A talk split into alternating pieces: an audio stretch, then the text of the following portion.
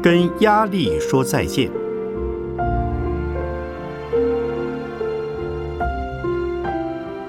圣严法师著。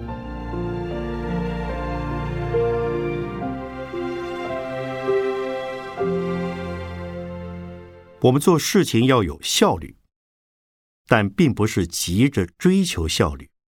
面对工作的态度是要赶，不要急。在可利用的时间之内，衡量自己的能力，能做多少就做多少。以这种心情来处理事情，就不会有太大的负担。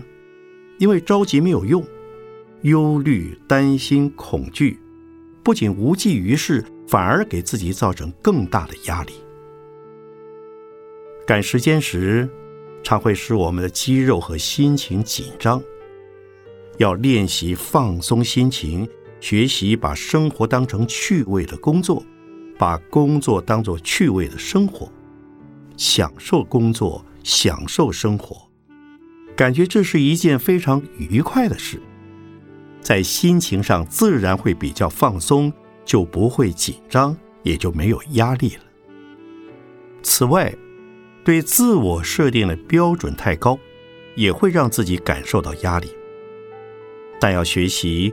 如何放松的面对，踏实的完成？例如，也常常有人要求我在期限内完成某项工作，但我不会觉得那是压力，而视为对自我的期许。所以，什么时候做，如何完成，都是我个人的事，是自己可以控制的。我也不担心是不是做不完。因为担心是多余的，就像火车沿着轨道前进，如果以一定的速度前进，一定可以到达目的地。如果突然有辆卡车误闯平交道，撞上了火车，那么这是意外，是没办法的事。所以事先担心也没有用，就因为不担心，也就能够事事安心了。如何疏解工作的压力？重要的是事前要有计划，对自我的能力也要有自知之明，不要打肿脸充胖子。如果自己的能力不够，知识学养不足，却有过高的自我期许，承接无法完成的工作，这就自讨苦吃了。譬如说。我很希望做个一百分的法师，但是自己的能力只有六十分，即使尽心尽力去做，结果可能还是不及格。那也没关系，因为这不是我要不要做的问题，而是我做不到。所以，适宜的自我期许是一件好事。这种压力。会促使我们有更好的表现，但是假使能力不够完成不了，也不要强求或自责。明白了这些道理后，就应该会减少很多压力。可是人性本来就容易患得患失，就怕失败，怕赶不上进度，怕明天会发生不可预知的事情，因此没有安全感。心也无法安定。事实上，在世间，我们不能操控的事情实在太多了。例如，命运往往是无法掌控的，连下一步会发生什么事都不知道，更不用说明天了。所以，不要为未知的事情担心，放下妄想和忧心。专注于正在做的事情，只要尽力而为，试着把事情做好，相信一定可以减轻压力。如果压力产生了，又该如何呢？这时候应该先把事情摆在一旁，放松头脑及身体，休息一下。否则越急越忙，压力就越重。如果碰到事情是没办法等、无法放下的，就应该试着改变想法，譬如说，忙得天翻地覆时，可以试着逆向思考。我从来没有这么忙过呢。这倒是一个全新的经验，挺好玩的，忙得很有意思。仅仅是观念的改变，有时就可以使心情焕然一新，用不同的角度来欣赏工作中的忙碌。其实就可以跟压力说再见。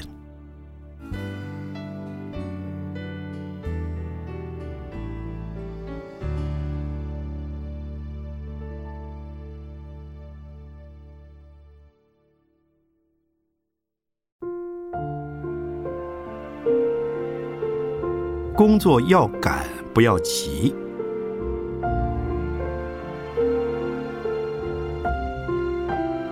圣严法师著。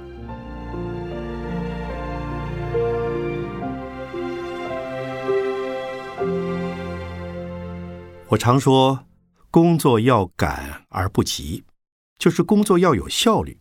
虽然速度要快，进度要赶。但是工作的态度及心情不能着急。有人看到这句话，觉得是我在唱高调，认为这是无法做到的事。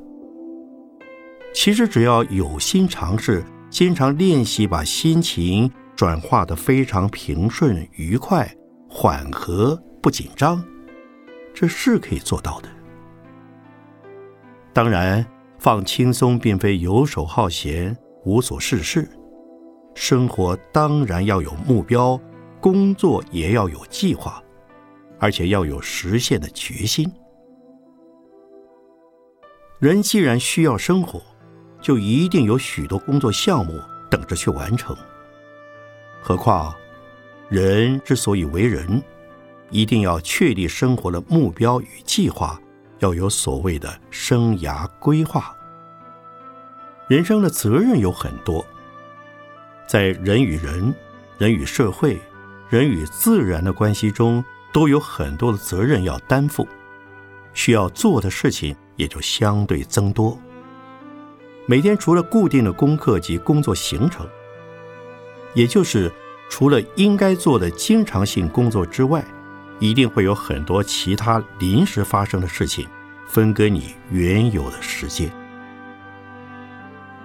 因为一般人不可能像鲁滨逊一样孤独的生活在海岛上，即使是一个人漂流在孤岛，也有他独特的生活方式，有他要面对的问题。所以人不可能离开工作，而且越是有理想，越是对生活抱持积极态度的人，工作越是做不完。但是，你还要有本事活得很愉快。否则，这个人需要你照顾，那个人需要你关怀，这件事要马上处理，那件事也要在时限之内完成，你就会手忙脚乱，过得非常紧张。我们可以选择不要被工作驱使，做任何事情前都要分出轻重缓急、大小内外，先处理好近的。急的、重要的，然后再做其他的事情。虽然目标要远大，可是开始动手的时候，要由近处、小处着手。想要把千头万绪在同一个时间内理清，这只是贪念罢了。以读书为例，我每天要读的书很多。除了佛学的书之外，古代的书、现代的书、中文、外文要看的实在太多了，这辈子大概是读不完了。怎么办呢？急着要看，马上非看不可的，我就先看。看的方法也有不同，有的只是走马看花，看过一遍；有的就必须要详细的看。端视情况调整。吃东西的时候也是一样，看到好吃的东西，大部分的人会想要每样都尝一下。这时就要有自制能力，看一看，想一想，哪一样东西最适合我们吃的就先吃，哪一样东西只是想吃，但不一定需要吃，就暂时不吃。如此一来，心情就缓和下来了。一个人只有两个眼睛、两个耳朵、两只手、两只脚，想要同时完成许多工作是不可能的。因此，一定要按部就班、有次序的安排好、计划好，一样一样的完成。如果能够这么做，你的心里就不会着急，工作速度一定很快，却又能保持从容不迫的心情。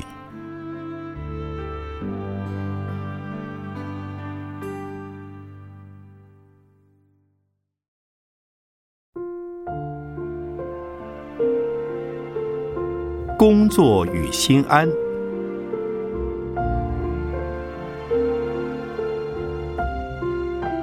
圣严法师著。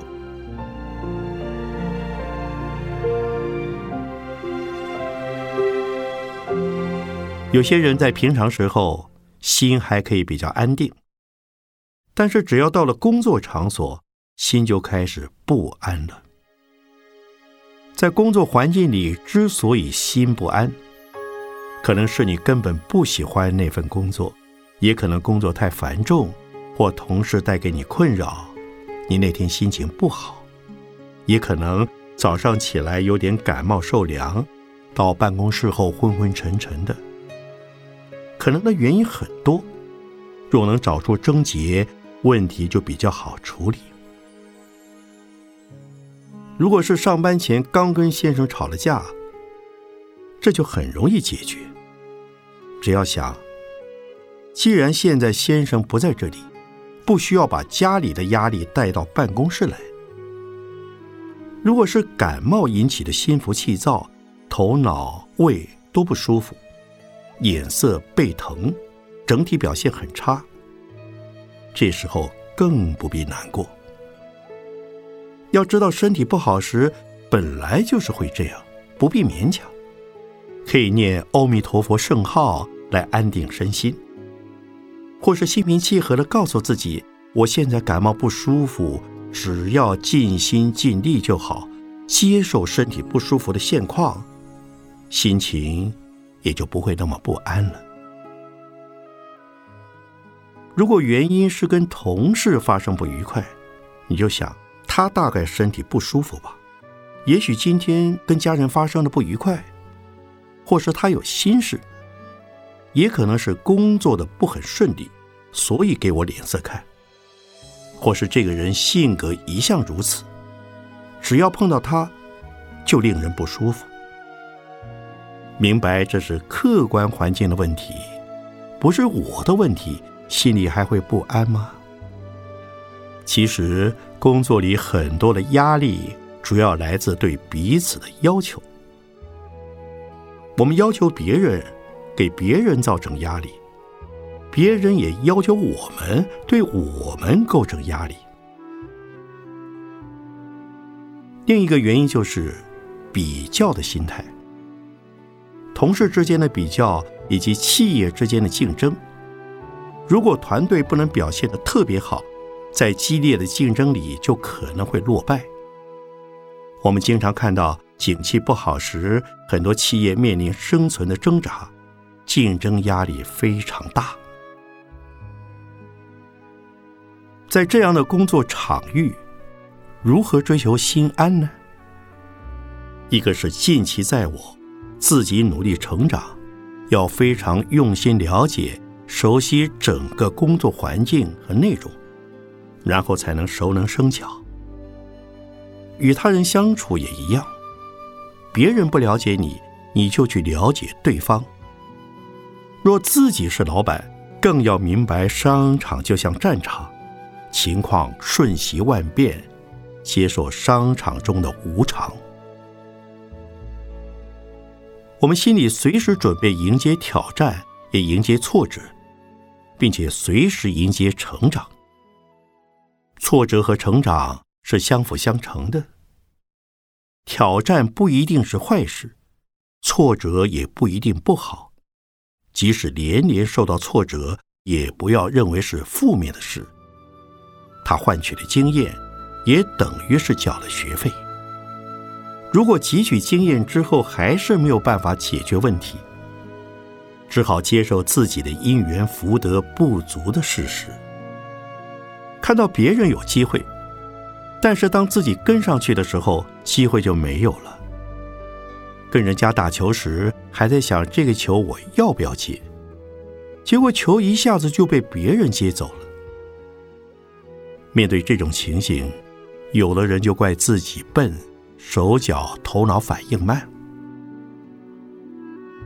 若是先天如此，那就考虑改行，改行。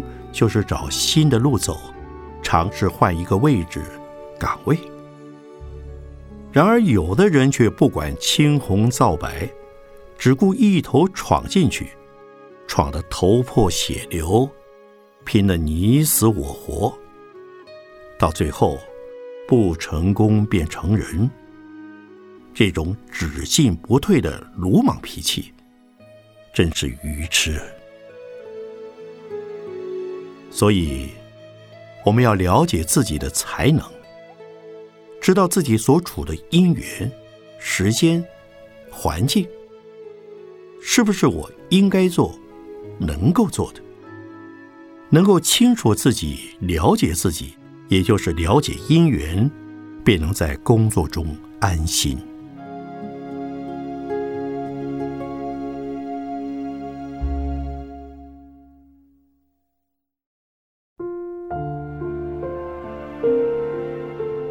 人该懒散还是精进？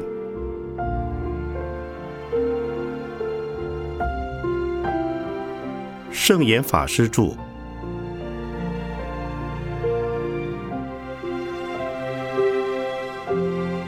很多人认为，现代人之所以心里不安，是因为生活太紧张，同时物质欲望太高，以至于每天忙碌追求，身心劳顿。长期生活在这种物欲和紧张当中，心灵当然难以平静。英国文学家也是哲学家罗素，曾提出懒散论，加以对峙。他认为地球的资源是有限的，如果人们太勤劳、太追逐物欲的享受，当我们把这些资源都用尽的话，很可能就会影响到后代子孙的生活，所以他提倡人们应该稍微懒散一点，简单一点，更加重视精神的享受，人生才会过得好一点。佛法则是勉励人要精进，但是也强调人生就像琴弦一样，不能太紧，也不能太松，太紧。声音太刚不好听，而且可能一弹就断，却也不能太松，太松就弹不出声音。所以要调得恰到好处，不柔，不刚，不紧，不松，持之以恒。这就是佛教调情论所说的精进。人生也是一样。罗素的懒散论，应该是用于那些有工作狂的人身上。他们为了名利地位而拼命追求不停，总是永远不满足，生活的很痛苦。这样的人，实在是自己痛苦，也让别人跟着痛苦。从资源消耗的角度来讲。我并不认为是因为人们的努力才使得地球资源越来越少，而是因为人们不知道怎样运用资源，为了自己生活上的便利或生活享受，就任意破坏自然、伤害自然。人的生活不能太紧张。我在带领禅修的时候。一定是先教放松身心，身心放松之后，做任何事都可以不慌不忙而循序渐进。但我倒并不一定赞成懒散论。我赞成的是，人要有点时间悠闲，适度的放松，像悠然见南山这种心情就很好。但这并不是一天到晚睡觉不做事，而是偶尔欣赏南山的风光。然而，日出而作，日落而息的耕作生活还是照常进行，并没有懒散。这是过去田园生活的享受。现在的都市人也同样需要调剂自己的生活。所谓的调剂，就是当工作告一段落的时候，必须转换一下，不要同一个工作一直勉强做下去。我经常提醒大家反省：可不可以不要每天赚钱？是不是也可以有一天两天做一些不为钱、不为名的事？虽然身体一样在劳动，但是心境不一样，感受也不一样。这就是生活的调剂。法鼓山的团体有上万位义工，不断的在付出。利用他们的假期、生活的空闲来奉献，做得很愉快。同样是日以继夜，可是跟平常为了赚钱、追求名利的心情完全不一样。所以，心情的调试能使得一个人的观念或是感受完全转变。这不是靠懒散来做调剂的。转换工作环境，或是换一种心情，调剂一下自己的身心，不一定要懒散，同样可以获得身心休息的效果。这种不紧不松的态度，才是恰到好处的生活。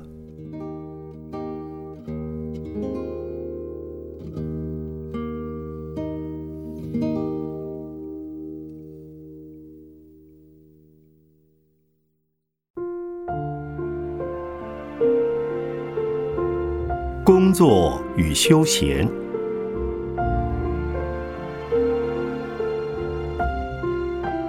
圣严法师著。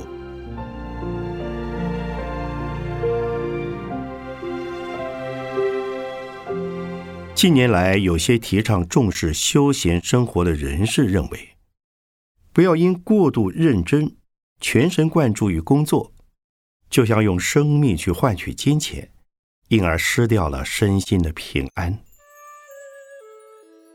我们确实在社会上看到有两种人：一种是贪得无厌，希望追求成功再成功，希望赚钱再赚钱，欲望将会无限扩大；一种则是对工作没有企图心、上进心，只重视自己的生活。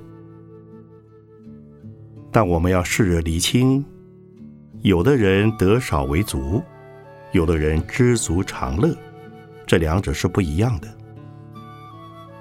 得少为足是得到一点点就以为已经够了，知足常乐是多也知足，少也知足，能多得很好，少得一点也很好，不要让自己痛苦，也不让他人受到损害。这就叫知足常乐，而不是得少为足。得少为足是不求上进。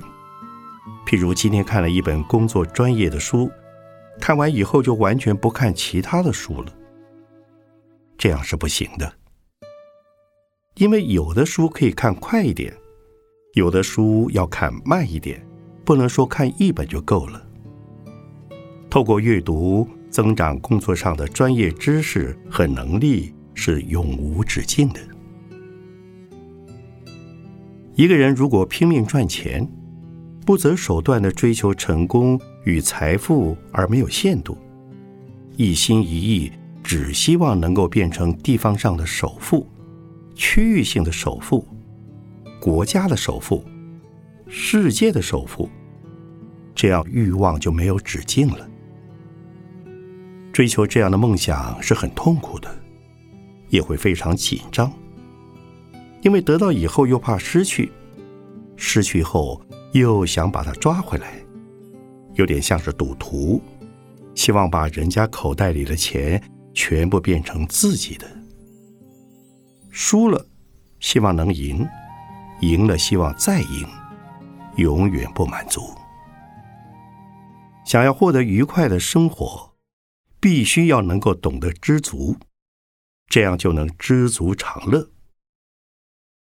而我们也要知道如何适度的享受悠闲，每天要有适度的空间，让头脑能够休息放松。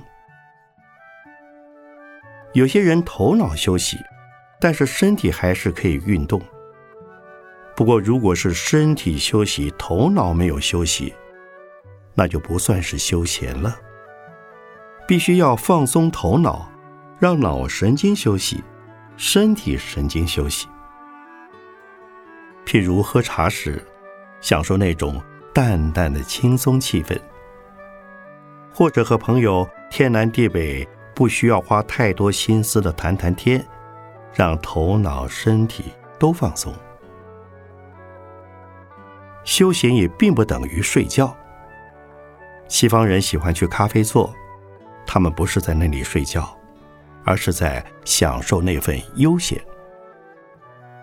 这时候头脑是轻松的，身体并不是在睡觉，所以这不是偷懒，而是在调整自己的身心步调。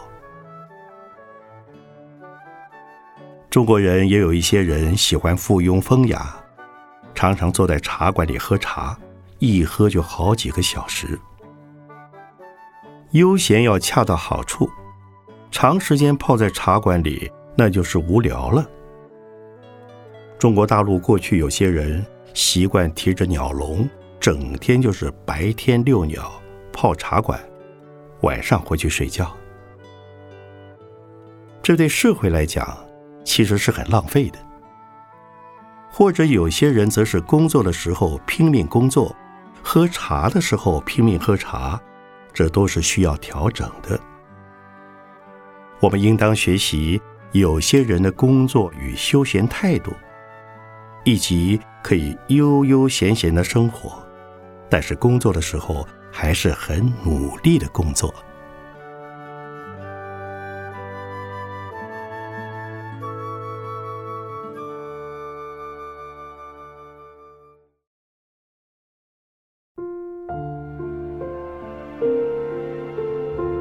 争取时间，活在当下。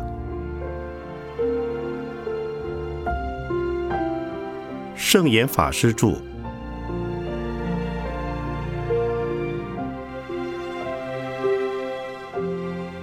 在竞争激烈、分秒必争的压力下，时间对现代人的重要性相对提升。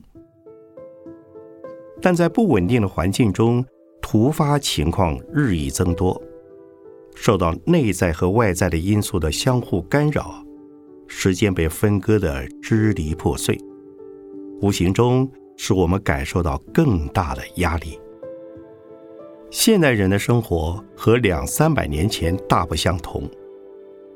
过去的人头脑单纯，读书人满脑子四书五经、古代历史，其他人顶多知道一些当地的小事情。能活上几十年，他们就觉得相当长了。但是对现代人来说，总觉得时间太短。因为现在传播媒介多样化，经由报纸、电视、广播、网络等媒体，全球每天发生大大小小的事情，我们都能在最短的时间内获知，成为我们知识和资讯的一部分。新事物不断增多，现象层出不穷，永远看不完、学不完。感觉上环境越来越小，接触的层面越来越复杂，时间却永远不够支配。此外，资讯爆炸的结果，使我们的头脑充斥着各式各样的人事物，令人应接不暇。本来知识越丰富，观察力越敏锐。应该更能够做出正确的判断。其实不然，这些不相干的资讯在思考与行动时反而成为干扰，导致犹豫困惑，不知该如何决定。如此一来，又浪费许多宝贵的时间。尤其是处理切身问题时，例如职业的选择，乃至于交往对象等，常常是当局者迷，很难做出适当的选择。在时间紧迫的情况下，反而仓促下决定，抱着碰运气试试看的心态。所以在时间的运用上，我们有许多功课要学习。几乎每一个人都是盲人。即使是没有工作的人，也有日常的琐事要忙。每个人不但身体忙，头脑也忙得不可开交，时间当然不够用。我曾经提出一种理念：盲人时间最多，也就是说，我们尽量在有限的时间内，恰到好处的运用，而不浪费时间。即使从早到晚。必须分秒必争，也要争得恰到好处。譬如遇到塞车时，车子陷在车阵中动弹不得，要怎么争取时间呢？这时候你还有头脑的空间可以争取，反正已经困在车阵中了，焦急也没有用。正好利用这个时间，好好放松身体，让头脑得到充分的休息。有些人缺乏这种观念，不但心里着急，更糟糕的是怒气冲冲，影响情绪。这是何苦呢？既然连塞车的时间也可以好好运用，我们更应该利用所有能够运用的时间，即使是在最忙碌的时候。禅法教导我们要活在当下，承担责任。这可以说是时间管理的另一种诠释。当下就是最好的时段，保持头脑清楚，好好的欣赏它、享受它、运用它，这是最合算的。也就是说，吃饭的时候专心吃饭，不要胡思乱想；看书的时候，脑海里。就不要围绕着连续剧情节打转。与别人谈话，要注意对方在说些什么，不要分心想着刚刚看过的电影。否则，同样的话讲了两遍，你还听不清楚，要求他再重复一遍，不但浪费彼此的时间，也是对人不尊重、不礼貌。尽管要争取时间活在当下，还是要找出时间休息，否则身体会负荷不了。唯有如此，我们才会觉得有充分的时间，而且还能活得很精彩、很有意义。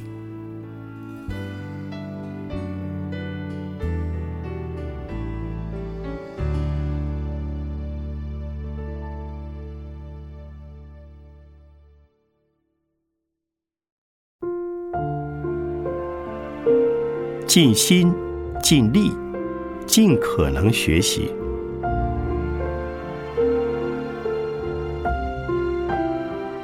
圣严法师著。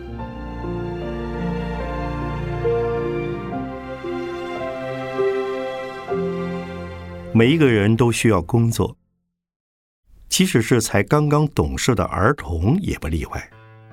许多有教养观念的父母都会训练儿童工作。这种精神很值得提倡。蚂蚁、蜜蜂尚且勤奋工作，更何况是人呢？因此，人在还没有老到身体不能动之前，一定要有事情做。即使没有工作，不为自己，不为赚钱，也应该利用时间来做义工，服务社会大众。有些人在退休后。突然之间失去生活重心，健康也跟着亮起红灯，百病丛生，万念俱灰。工作对人身心健康的重要性由此可知。工作就是活动，要动才能活，活了才能动。但是这个动不是轻举妄动，而是有一定的规则、目标和方向的动。很多人工作起来杂乱无章，把原本简单的事情变得繁杂不堪。有智慧的人做事有条不紊，能够抽丝剥茧，把原本困难的事情处理得清清楚楚。事情本来就有本末始终。轻重缓急，如果能够掌握得宜，就可以处事自在了。不过，每个人的体能、智能都不尽相同，即使亲如兄弟姐妹也是如此。不同的体能、智能，就有不同的学习能力及工作效率。不要和更优秀的人比较，比较是一种不好的心态，比输了。会让人垂头丧气，失去自信心；比胜了，又会让人志得意满，不但伤人，而且伤己。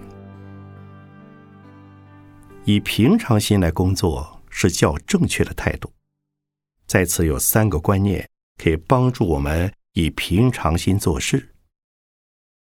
这三个观念就是尽心、尽力、尽可能学习。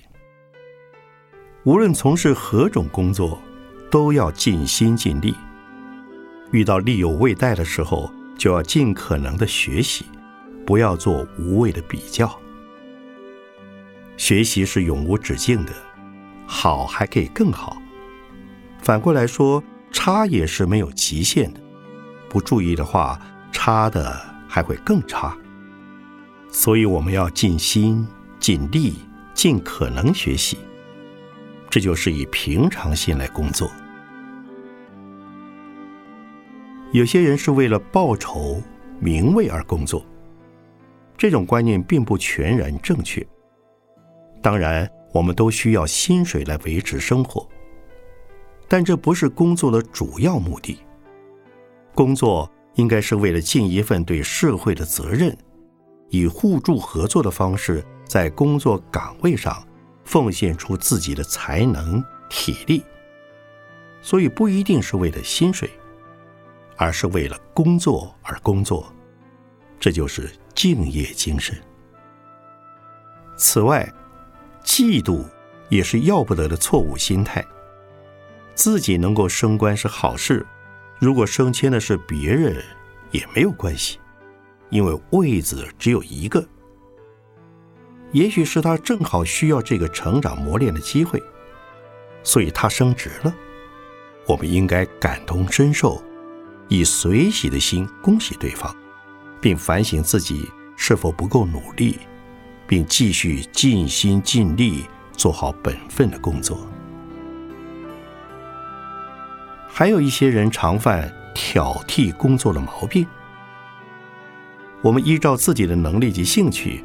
以当前找得到的工作来做选择，即使找不到理想中的职业，也应该骑在马上找马。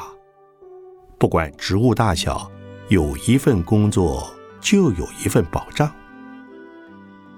当你有好姻缘和好机会时，把握时机，换个更合乎自己理想和志趣的工作，也未尝不可。总之，工作上不要和他人比较，但是一定要尽心尽力。不懂得要尽可能学习，这就是工作应有的正确心态，也就是做事的艺术。与时间赛跑的现代人，更应该懂得这种处事自在的方法。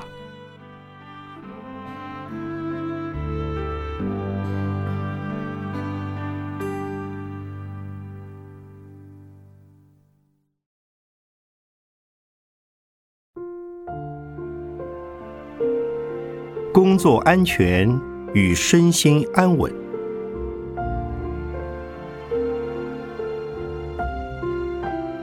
圣严法师著。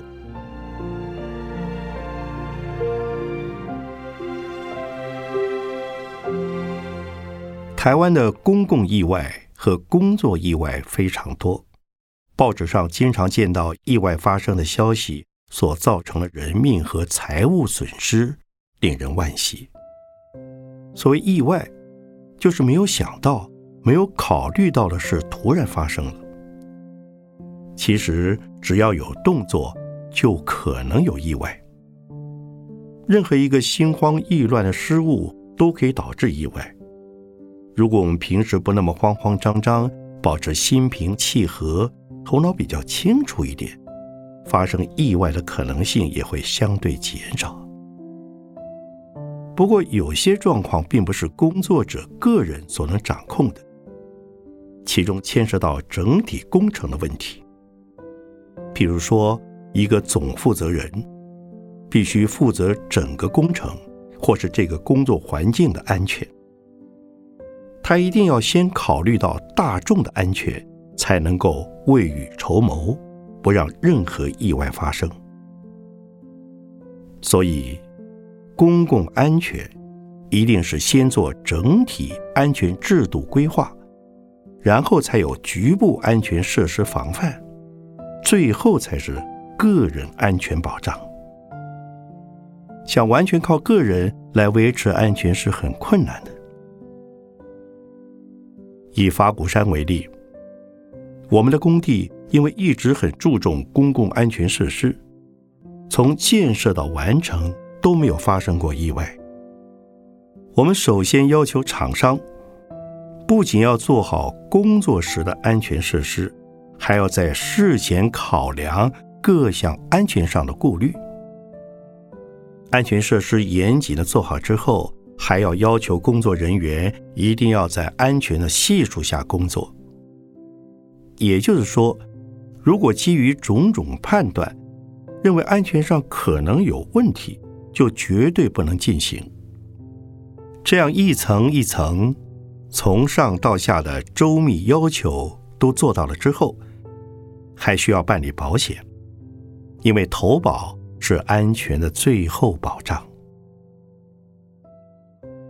另外，在法鼓山服务的人，我们还间接或直接使他们感受到佛法的气息以及信仰的重要，并试着和他们分享法鼓山的精神和理念。在佛法的理念之下工作，虽然一样非常的勤奋劳苦，也常常会赶工，但是心情是愉快的，因为有一股信仰在支持。就算要加班，心情还是欢喜的。在欢喜和心甘情愿的情形下从事工作，必然是比较安全的。如果只知埋头苦干，没有共同的理念或大方向，工作一忙的时候，内心就不那么踏实，不那么舒服，安全系数也会降低许多。很多意外就是因为心浮气躁所产生。如果能够心平气和，就可以按部就班，不但做事品质会比较好，身心也会比较平安。还有一种现象也容易肇事，那就是工作态度马马虎虎，赶了、急了、慌了，心不在工作上，老想着其他的事，或是太累了。却还勉强要把工作赶出来。我建议工作中的人心里要很平实的知道自己在做什么，不要胡思乱想，要心无二用。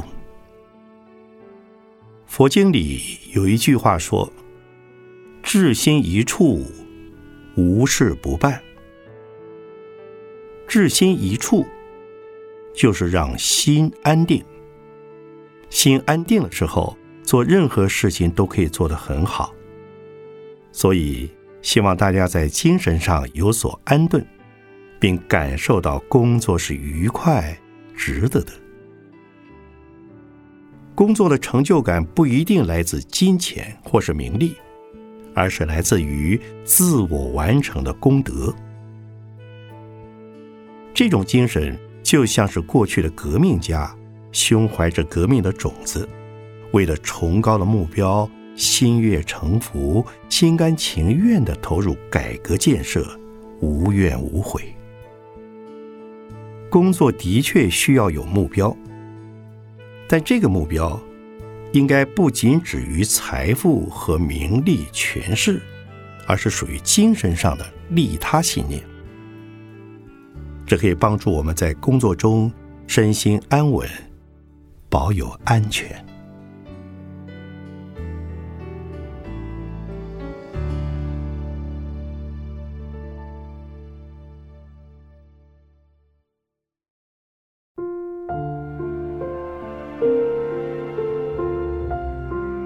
顺境、逆境。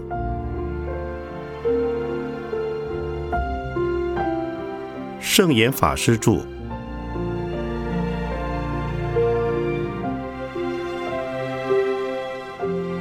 工作中难免有顺境、逆境，很多人都怕碰到逆境，觉得挫折就是很大的打击。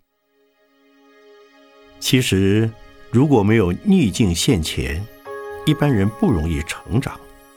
所谓不经一事不长一智，挫折。也是一种经验，一种过程。逆境更是一种考验，一种锻炼。如果能够面临逆境而心不乱，没有怨，没有恨，而是以冷静的智慧来处理，以慈悲的心来看待，那么逆境就不再是逆境了。好比我们走路或者爬山，稍微走远一点。脚会累，身体会觉得疲倦，这不能叫做逆境，这只是个过程。事未经过不知难，没有一样事情是没有逆境的。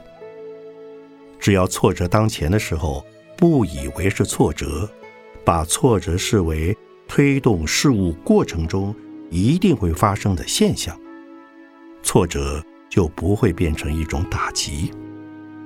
也就是说，做任何事的时候，先要考量到顺逆两面。